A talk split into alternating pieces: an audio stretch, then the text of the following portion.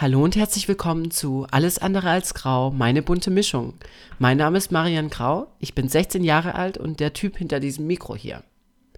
Und das hier, das ist der Podcast ohne roten Faden. Mit Themen, die bewegen. Die mich bewegen und die hoffentlich auch dich bewegen. Schön, dass du wieder mit dabei bist. Und heute habe ich dir ein Thema mitgebracht, das ist einfach eine Herzensangelegenheit von mir. Also ähm, diese Folge ist mir auch ganz besonders wichtig und ähm, ich hoffe, ich kriege das auch jetzt so schön gebacken und ähm, dass, dass die Message auch bei dir ankommt. Ähm, denn heute möchten wir über Kinderhospizarbeit reden. So. Also ich bin schon mal ziemlich stolz auf dich, wenn du noch da bist ich bin schon ziemlich stolz auf dich, dass du überhaupt auf diesen Podcast geklickt hast. Du hast ja schon Kinderhospizarbeit im Titel gesehen. Und ich habe es jetzt auch gerade einmal gesagt. Und ich habe oft die Erfahrung gemacht, dass die Distanz zu diesem Thema sehr groß ist. Man braucht es nur auszusprechen. Ich sage es nochmal, Achtung, Kinderhospizarbeit. Und dann schlagen sich die ersten Leute die Hände überm Kopf zusammen. Und ja, das stimmt ja total. Also ähm, ich kann dich sehr gut verstehen. Da sind zwei Wörter, Kinder und Hospiz. Eigentlich sollen die nicht zusammenstehen.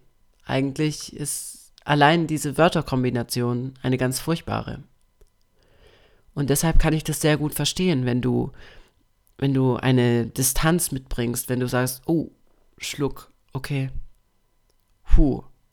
Damit habe ich nichts zu tun und oh je, ich weiß auch gar nicht, ob ich damit was zu tun haben will. Und deshalb bin ich so stolz auf dich gerade. Weil wenn du das hier hörst, dann bist du gewillt, dich mal darauf einzulassen. Dann bist du vielleicht ein bisschen neugierig, möchtest was erfahren, was dir sonst eigentlich in deinem Alltag vielleicht eher verwehrt bleibt. Und das finde ich ziemlich cool. Und ich würde mich sehr freuen, wenn du mit dabei bleibst, wenn du ähm, in dieser Podcast-Episode was für dich lernen kannst. Und ähm, ja, es gibt noch eine tolle Aktion, auf die komme ich dann aber später zu sprechen. Und das machen wir jetzt. Ich freue mich drauf. Ich freue mich wirklich drauf. Bei Hospizen für Erwachsenen ist es oft so, dass sie größtenteils stationär stattfinden und ähm, die letzte Station eines Menschen sind. Also im Sinne von den letzten Lebensweg begleiten. Und begleiten, das tut der, das tut die Kinder- und Jugendhospizarbeit auch. Nur eben keine Erwachsenen, sondern größtenteils lebensverkürzt erkrankte Jugendliche, deren Lebenserwartung wenige Jahre beträgt, so wie zum Beispiel auch mein Bruder. Und das auch noch auf eine ganz andere Art und Weise. So ist es zum Beispiel so, dass es eigentlich ganz, ganz selten vorkommt, dass die ambulanten Kinder- und Jugendhospizdienste, auf die ich nachher zurückkommen möchte, eingeschalten werden in den letzten, im letzten Lebensabschnitt dieser Kinder. Also anders als bei der Erwachsenenhospizarbeit ist es so, dass Dienste die Familien, die betroffenen Familien teilweise Jahre, Jahrzehnte vor dem Tod schon begleiten und immer an der Hand sind und auch über den Tod hinaus da sind. Also es, es geht hier nicht um ein, ein, ein schönes Lebensende zu bereiten, sondern es geht um ein schönes Leben zu bereiten. Und ähm, für mich, ich, ich hätte nie gedacht, dass ich das jetzt irgendwie mal so sagen muss, weil ich habe das ja nicht anders gekannt. Also für mich war das auch nicht die Kinder- und Jugendhospizarbeit und ich, ich wusste ja zu Zeiten von meinem Bruder gar nicht, was ein Hospiz richtig ist. Weil für mich war ja das Hospiz das Urlaubsziel. Ja, Jetzt sagt hier der Reiseblogger, ne, mit hier 37 Ländern und so, sein liebstes Reiseziel in den ersten zehn Jahren seines Lebens war das Kinderhospiz. Ja, so war es halt. Reisen mit meinem Bruder Marlon war eben nicht möglich. Er hatte unzählige Medikamente, eine Magensonde, Sauerstoffflaschen mussten mit. Ähm, es musste, ja, also Reisen war einfach unfassbar schwierig und eigentlich unvorstellbar. Weshalb unser einziger Urlaub im Jahr immer nach Olpe ging. Olpe, das liegt so ähm, in der Nähe von Siegen, also in Nordrhein-Westfalen. Und dort hat das erste Kinderhospiz 2000 eröffnet. Das war das deutschlandweit erste Kinderhospiz. Das heißt Kinderhospiz Balthasar. Und ähm, seit 2002, also seit es mich eben gibt, bin ich immer dorthin gefahren. Und für mich war das richtig Urlaub. Also richtig, richtig Urlaub, ja. Ich habe da nichts vermisst. Im Gegenteil, für mich war das eigentlich die schönste Zeit im Jahr. Es war wie so, wie so Urlaub vom Leben. Und auf meinen Lesungen sage ich immer zu denen, ey, also am liebsten würde ich ja einen Bus chartern, euch alle da reinstopfen und ins Kinderhospiz fahren. Jetzt. Am liebsten jetzt sofort. Warum? weil ich glaube, dass ein Besuch im Kinderhospiz so, so, so wertvoll ist. Nicht nur für Betroffene, für Selbstbetroffene, sondern eben gerade auch für Außenstehende. Weil man in eine fremde Welt eintaucht, in eine ganz fremde Welt, und aber merkt, hey, irgendwie ist sie doch auch ganz heil und irgendwie braucht man gar keine Angst, gar keinen Respekt vor dieser Thematik zu haben. Ich weiß nicht, ob ich das jemals schaffen werde, dir hier ganz den Respekt, die Angst vor diesem Thema zu nehmen. Ich versuche es natürlich, aber ich glaube, so ein Besuch in Olpe oder in einem Kinderhospiz generell, das wäre schon prägend. Also nicht nur für mich, auch für euch, auch für dich. Und weil ich leider genau wie auf den Lesungen auch, auch hier alleine vor meinem Mikrofon nicht die Möglichkeit habe, dich in einen Bus zu stopfen, machen wir das jetzt in Gedanken. Ja? Das heißt, wir chartern jetzt einen Bus, setzen uns da rein und fahren in ein Kinderhospiz. Und ich möchte dir jetzt ein bisschen erzählen, wie das für mich immer so war dort. Und dafür nehmen wir jetzt einfach mal exemplarisch das Kinderhospiz, von dem ich vorhin schon gesprochen hatte, das Kinderhospiz Balthasar in Olpe. Nachdem sich die großen Türen geöffnet haben, stehst du eigentlich in einem großen langen Gang. Die Wände waren mal weiß, mittlerweile müssten sie von oben bis unten komplett bunt sein. Jedes Kind und jeder Jugendliche, der dort eben, der dort ähm, mit seiner Familie hinkommt, der bekommt dort einen Platz an dieser Wand. Und zwar entweder in Form eines Fußabdrucks oder eines Handabdrucks. Dazu steht dann noch der Name und das Geburtsdatum. Und ich durfte ja auch nach Marlons Tod jetzt mittlerweile, ich glaube schon zwei oder dreimal nochmal das Hospiz besuchen. Und jedes Mal ist das Erste, was ich tue, wenn sich diese Türen geöffnet haben, diesem Abdruck zu suchen, nach diesem einen ganz bestimmten Fußabdruck.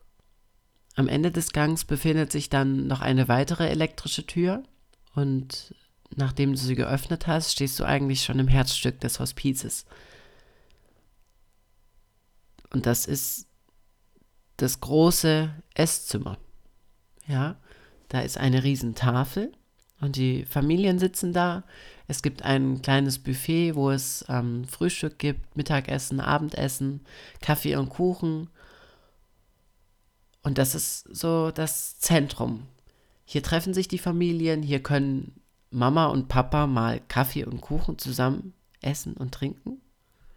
War für mich damals was ganz Krasses. Also es gab es für mich einfach nicht. Da habe ich zusammen mit meinen Eltern gefrühstückt. Auch das völlig fremd. Das gab es in unserem Alltag einfach nicht. Und da hatten wir irgendwie einfach Zeit. Und dieser Raum, der war ganz besonders, weil da so viele nette Gespräche entstanden sind, untereinander und auch ähm, von, von, von Familie zu Familie. Weiter hinten ist ein großes Bällebad. Oh nein, nein, nein. Ganz kurz noch zu diesem zentralen Punkt hier, zu dem, zu dem Esszimmer, ja. Ähm, früher, wenn wir mit, unserer, mit unserem riesen Fiat Doblo in dunkelblau ankamen, mit Marlon im Gepäck und all dem, was er eben so brauchte, und dann das Auto ausluden, dann war ich immer der Erste und ich stolzierte dann durch diesen Gang und freute mich, öffnete die Tür und schrie, Hallo, hier bin ich. Und also, ich bin ein ganz schlechter Autofahrer. Ich war schon immer, mittlerweile ist es besser geworden, aber ähm, mir wird immer schlecht. Also immer. Und dieses eine Mal, da musste ich mich nicht übergeben. Ich muss mich eigentlich, ich musste mich immer übergeben auf dem Weg nach Olpe. Das waren vier Stunden. Und dieses eine Mal, da musste ich es nicht. Und ich rannte rein und alle, alle kannten mich und wussten, hey, wow, der hat nicht gespuckt. Und ich sagte, hallo, hier bin ich. Und in dem Moment musste ich leider spucken, vor allen Leuten in dieser riesen Empfangshalle. Oh, wow. ich weiß auch nicht, aber da, da, erinnere ich mich irgendwie gerne dran. Also es war natürlich arschpeinlich. Und ähm, also jeder hat mich angeguckt und wer mich da noch nicht kannte, der wusste dann spätestens dann, wer ich bin. Aber ich werde es wohl nie vergessen. Ja, genau. Das ist so ein kleiner, eine kleine Anekdote. Ähm, wir gehen weiter zum Bällebad. Bällebad, ein ganz zentraler Punkt für mich. Für mich immer die erste Anlaufstelle. Da schmiss ich mich dann immer rein. Und nachdem mein Bruder dann auch angekommen war und empfangen worden war, ähm, brachten ihn die Pfleger eigentlich meistens auch immer zu mir. Und Papa kam dann noch dazu. Und dann wurden hier die Bälle rumgeschmissen. Und ich war richtig glücklich. Es war richtig, richtig schön. Das kannte ich so nicht. Ich kannte nicht das Spielen mit Papa. Also das höchste der Gefühle war mal, dass wir zusammen auf der Couch saßen. Marlon auf Papas Schoß und ich daneben und wir irgendwie Fußball schauten oder so. Aber so aktiv auf den Spielplatz gehen oder so, das war nicht drin. Das war einfach nicht drin. Und deswegen war das so krass, wenn, wenn dann nach dieser langen Autofahrt und all den Strapazen dann auf einmal dieses Bällebad vor mir war. Und wir drei Männer wussten, okay, erste Station Bällebad. Das war toll, ja. Im Kinderhospiz wird eigentlich meistens darauf geachtet, dass die Familien von den erkrankten Kindern räumlich getrennt sind. Das hat nicht den Grund, dass die Familien jetzt quasi Urlaub machen und ihr krankes Kind abgeben, damit sie ihr Leben leben können. Überhaupt nicht. Sondern das hat den, den äh, Hintergrundgedanken, dass irgendwie ein wenig sowas wie Entspannung eintreten kann. Und das hat auch schon ganz gut geklappt, denn je öfter wir nach Olpe kamen, desto besser kannten die Pflegerinnen meinen Bruder und sie wussten dann schon, hey, welcher Tee, welche Medikamente, wann und wie. Sie haben mit ihm gesprochen und also ich glaube, nicht nur er fühlte sich wohl, sondern auch wir. Und das war dann auch mal schön, so meine Eltern für mich allein zu haben. Das gebe ich ja ganz, ganz offen zu. Und so war es dann eben so. Ich war immer typischer Frühaufsteher ich ging dann immer morgens, schlich mich dann aus einem dieser Familienzimmer, sechs Stück gab es zu meiner Zeit in Olpe für sechs Familien. Und ich ging da runter und war dann bei meinem Bruder.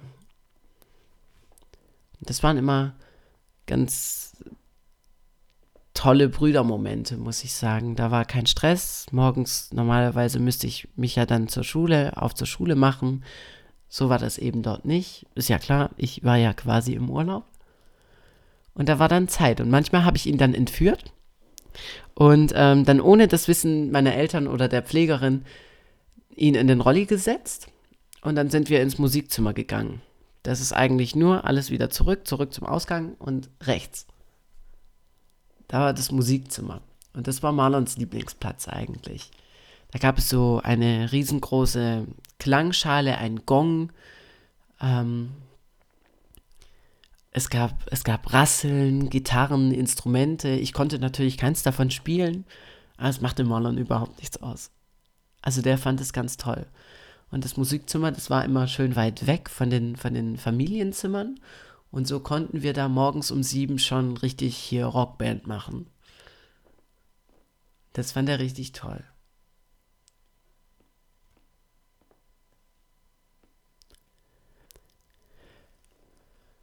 Und dann so gegen acht, Viertel neun, sind wir aufgestanden, wie eine ganz normale Familie. Die Pflegerinnen haben sich um Marlon gekümmert, haben eigentlich all das getan, was sonst meine Eltern immer gemacht haben.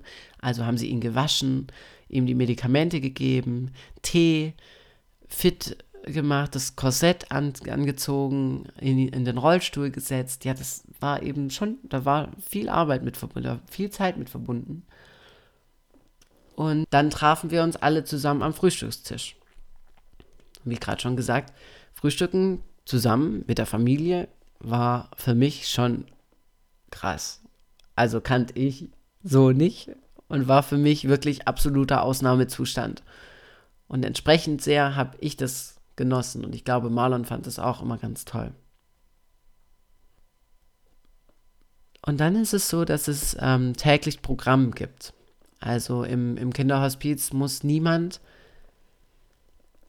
mitmachen. Es gibt keine, es gibt keine Pflichtkurse. Man muss nie als, als Familienmitglied, weder als Familienmitglied noch als ähm, erkranktes Kind an irgendwelchen Kursen oder ähm, Workshops teilnehmen. Es geht einfach darum, dass man eine schöne Zeit hat. So kam dienstags, das weiß ich noch, immer die Clowns. Marlon hat sie geliebt. Und mittwochs mittwochs, da kamen die Therapiehunde.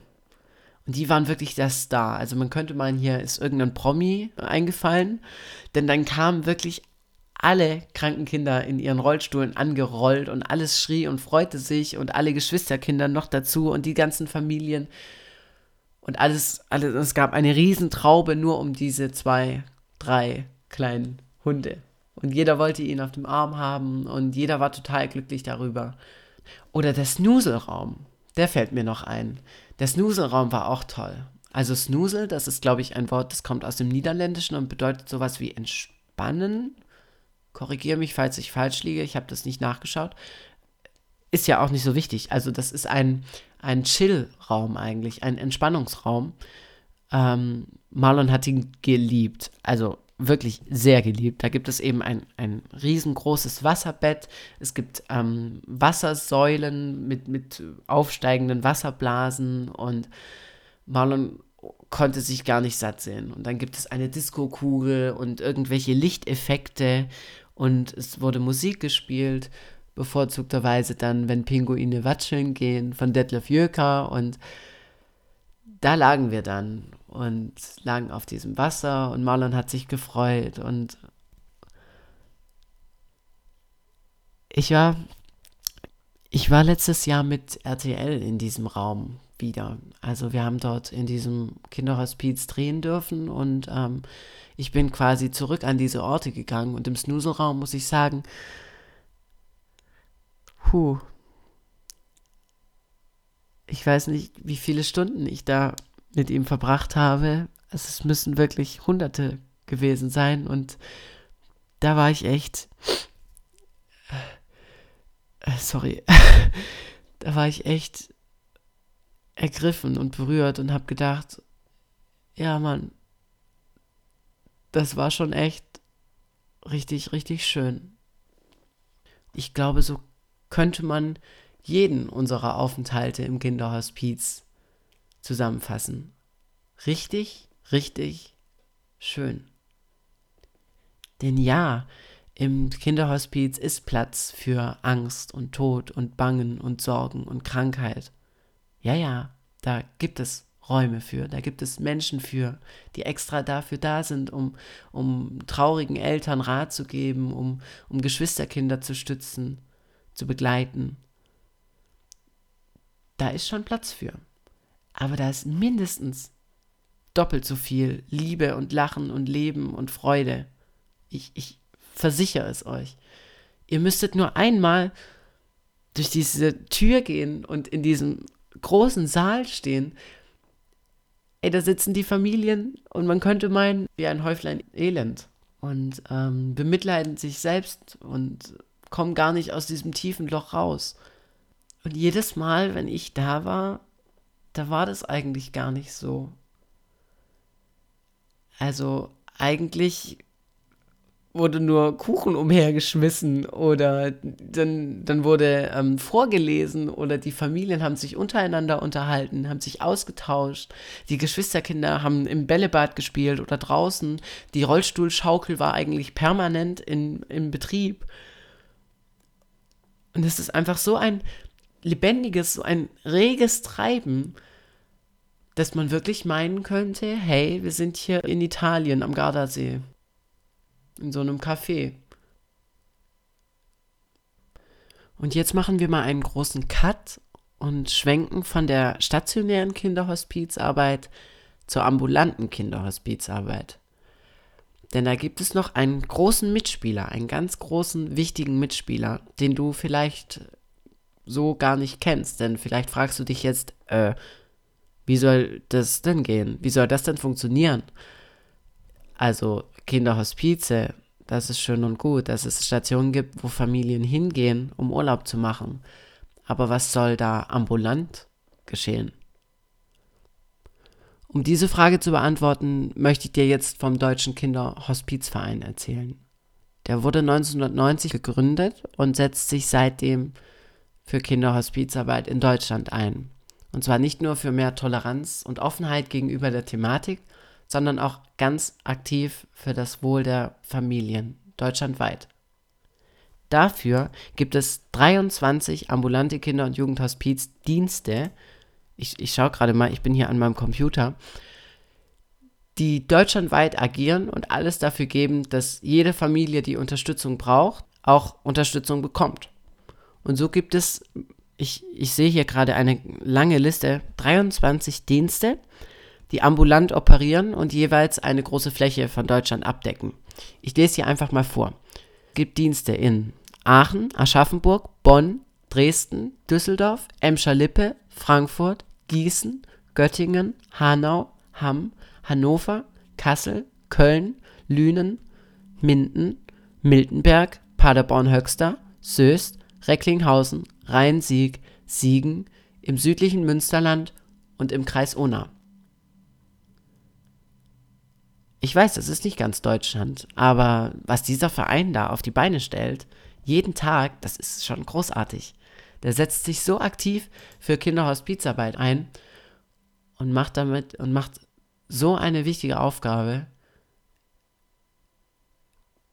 Ich, ich überlege gerade, wie ich das, wie ich das gut rüberbringe, wie ich euch das jetzt erzählen möchte. Also so ein richtiges Konzept habe ich ja nie, habe ich ja gesagt hier, ohne roter Faden, ne?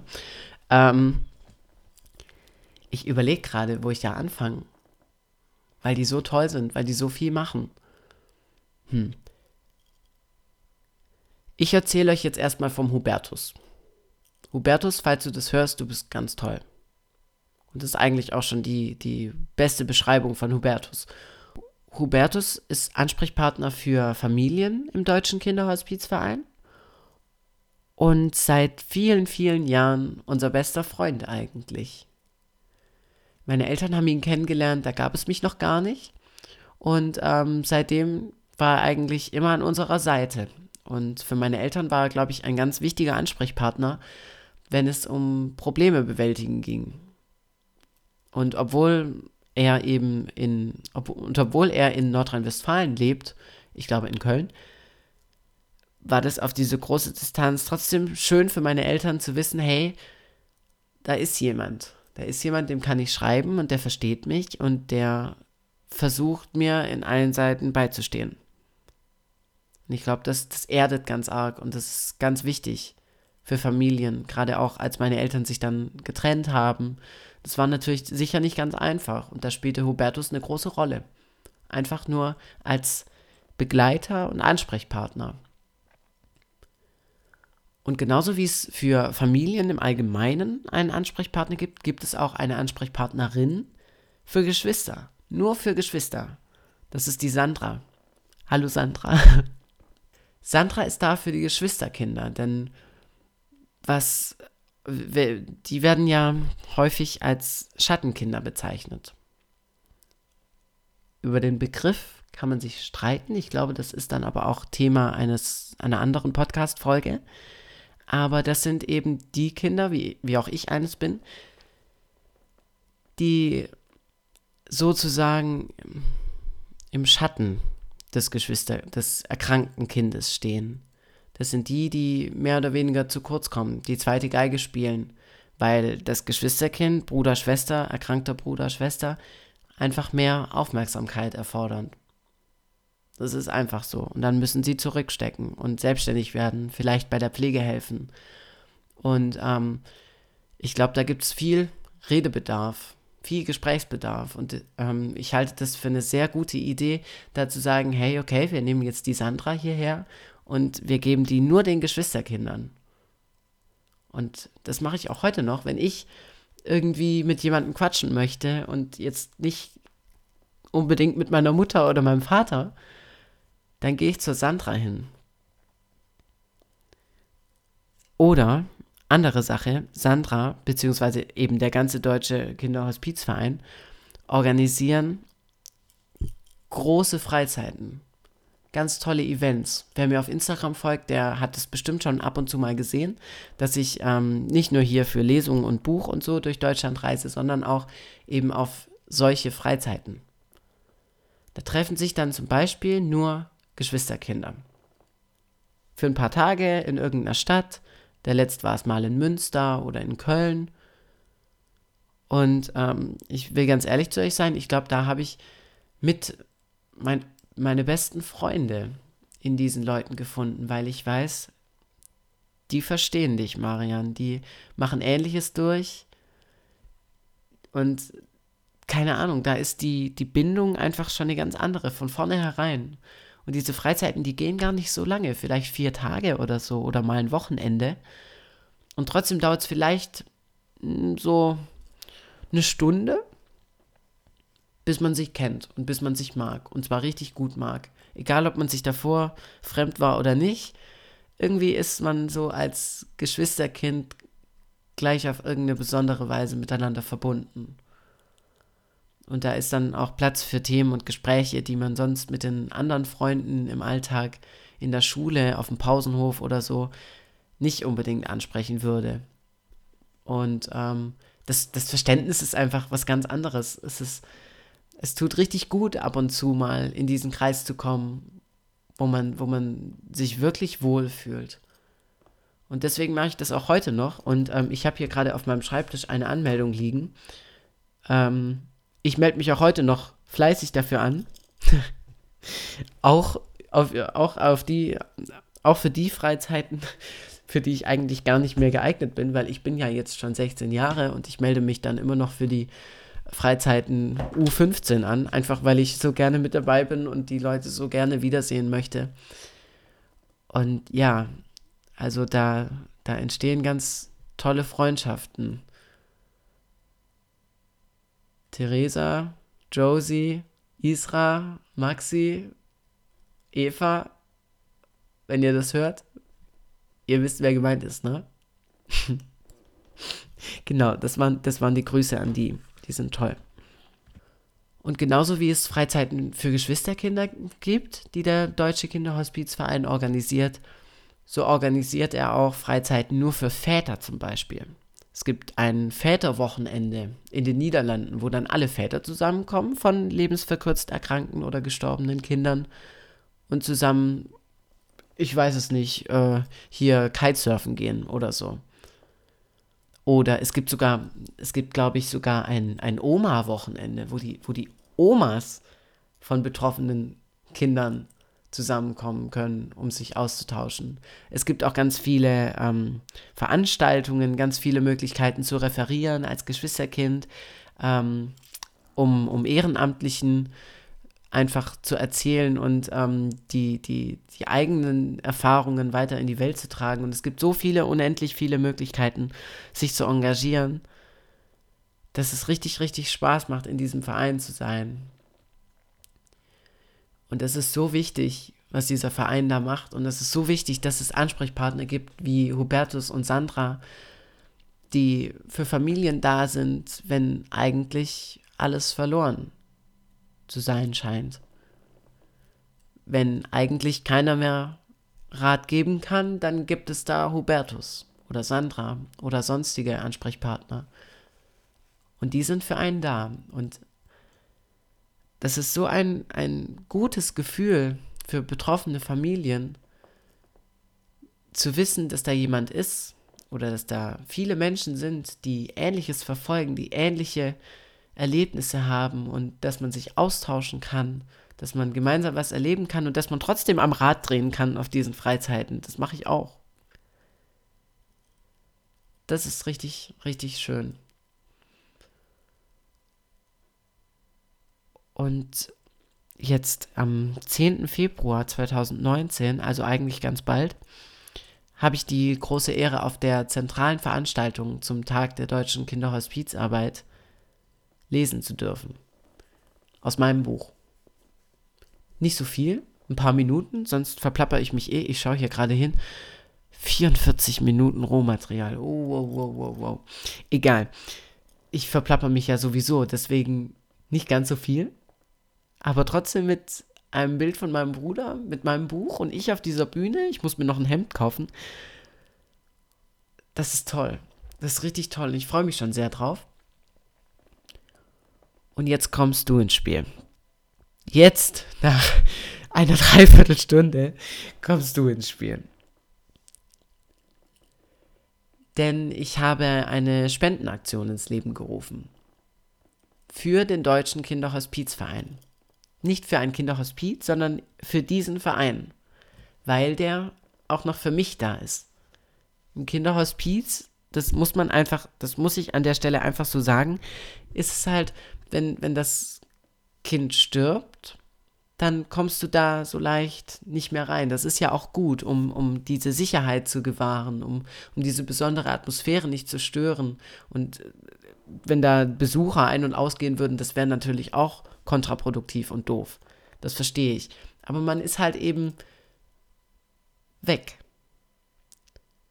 Und das ist man im Kinder, im deutschen Kinderhospizverein nicht.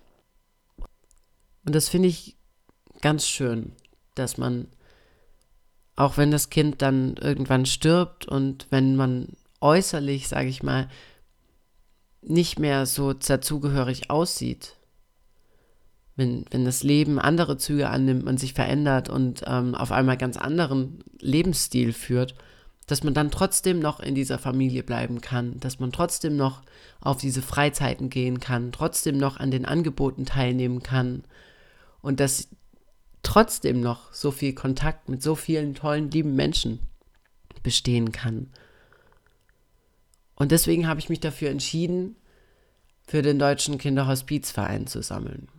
Denn jeder dieser Dienste, jeder dieser 23 Dienste finanziert sich durch Spenden und auch der Verein selbst. Und ich denke, dass ähm, ein paar Euro da wirklich ganz, ganz wichtig sind. Also es gibt sehr, sehr viele Ehrenamtliche beim Deutschen Kinderhospizverein, sehr, sehr viele ehrenamtliche Begleiterinnen, die quasi ähm, die, die ähm, in Familien gehen und die Familien begleiten und unterstützen. Die machen das ohne Bezahlung. Und trotzdem ist es schwierig, dieses ganze Konstrukt auf, aufrecht zu erhalten. Und trotzdem ist es einfach wichtig, ich muss es einfach so sagen, dass Menschen sich dafür einsetzen und dass Menschen aufstehen und sagen, hey, das unterstütze ich. Und da möchte ich jetzt einen Zehner hinspenden. Und weil das natürlich furchtbar schwierig ist, ist es gar nicht, aber. Und da dachte ich mir, wenn ich schon am 10.2. am Tag der deutschen Kinderhospizarbeit in Aachen lese, dann kann ich ja neben dem Bild von meinem Bruder und dem Buch auch einen Scheck mitbringen. Und dann kann ich ja vielleicht ein bisschen in den sozialen Medien hier für Trubel sorgen und mal schauen, ob da nicht vielleicht noch ein paar Euro zusammenkommen. Das wäre ganz, ganz toll. Um das nochmal schnell zusammenzufassen. Die Kinder- und Jugendhospizarbeit ist ein riesengroßes Themengebiet von unfassbarer Bedeutung, vor allem für betroffene Familien. Vor allem für Familien, denen alles genommen wurde, die ein Kind verloren haben oder die, denen das unmittelbar bevorsteht, die mit der Gewissheit jeden Morgen aufstehen, heute könnte der letzte Tag meines Kindes sein. Und da ist es einfach so wichtig, dass es, dass es diese Arbeit gibt, dass, dass es Menschen gibt, die sich für dieses Thema stark machen, für dieses Thema einstehen, dafür sorgen, dass diese Familien nicht allein im Regen stehen, sondern vielleicht einen Regenschirm halten.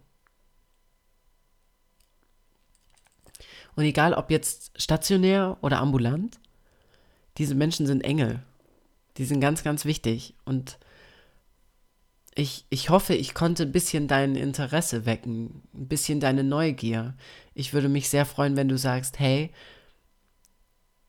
das war irgendwie, also es war vielleicht auch ein bisschen traurig und befremdlich und ich weiß ja nicht. Aber irgendwie war es auch mal super interessant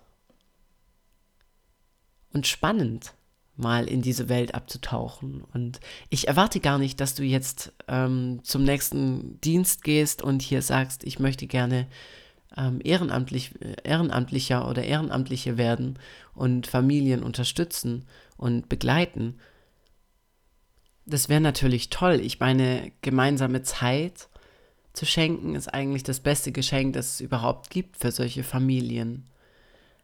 Aber ich glaube, es tut es auch, wenn du dem Thema künftig offen gegenüberstehst, wenn du dafür sorgst, dass Familien, die vielleicht diese Hilfe brauchen könnten, auch über dieses über dieses Angebot informiert werden, wenn du wenn du die Idee der Kinder- und Jugendhospizarbeit teilst weiter teilst, weiter erzählst, in deinem Herzen irgendwie ein Stück weit trägst.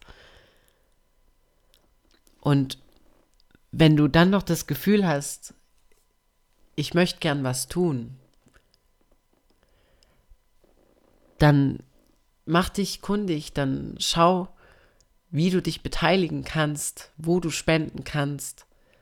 Und ähm, ich möchte dir da sehr gerne meine Aktion ans Herz legen. Ich ähm, verlinke auch gleich die Aktion hier irgendwo. Ich weiß noch nicht, wo das geht, ähm, werde aber schauen, dass jeder von euch, der gerne spenden würde, auch spenden kann. Da gibt es eine Online-Webseite und da kann ganz einfach, ganz easy gespendet werden in so einen Topf. Und ähm, Genau, der Plan ist es aktuell, für jeden gespendeten Euro ein grünes Herz, grün ist die Farbe des Deutschen Kinderhospizvereins, ein grünes Herz auf ein Banner zu malen. Für jeden gespendeten Euro. Und den möchte ich dann ausrollen auf der Bühne. Das ist so der Plan. Nicht verraten, ja? Und vielleicht hast du ja Lust, ein Herz dazu zu malen. Oder zwei. Oder drei. Vielleicht hast du ja Lust, den Banner länger und länger und länger werden zu lassen. Ich fände voll cool. Vielen lieben Dank. Das war's eigentlich auch schon. Wobei schon, also ich bin jetzt hier in der Rohdatei bei 55 Minuten und ich hoffe sehr für dich, dass ich das noch ein bisschen kürzen konnte. Und ähm, ja, ich habe irgendwie gerade das Gefühl, dass ich mich nochmal doppelt bei dir bedanken muss. Denn wenn du das jetzt hier hörst, dann hast du dich wirklich mit einem Thema beschäftigt, das kein einfaches ist. Und ähm, ja, da, da gehört schon was dazu. Neugier, Interesse, Empathie, ja, das ist schon richtig toll. Das freut mich ganz arg. Danke. Und eins noch, ja? Das ist mir auch noch ganz wichtig zu sagen und dann entlasse ich dich. Sollte es Fragen geben, egal worüber, hier ähm, Angebote des Deutschen Kinderhospizvereins, Kinderhospiz in Olpe, Kinderhospiz deutschlandweit, Hospizarbeit deutschlandweit, Fragen, persönliche Fragen an mich als Geschwister, an mich als Teilnehmer, als Mitglied dieses Vereins, an meine Spendenaktion oder sonst was, dann bitte zöger nicht, mir eine Nachricht zu schreiben. Mich gibt es auf Facebook, mich gibt es auf Instagram, mich gibt es auch per Mail. Ähm, das steht hier überall irgendwo im www. Ähm, diese Episode, die liegt mir sehr am Herzen und ich hoffe, ich habe es halbwegs gut hingekriegt und würde mich sehr über ehrliches Feedback freuen.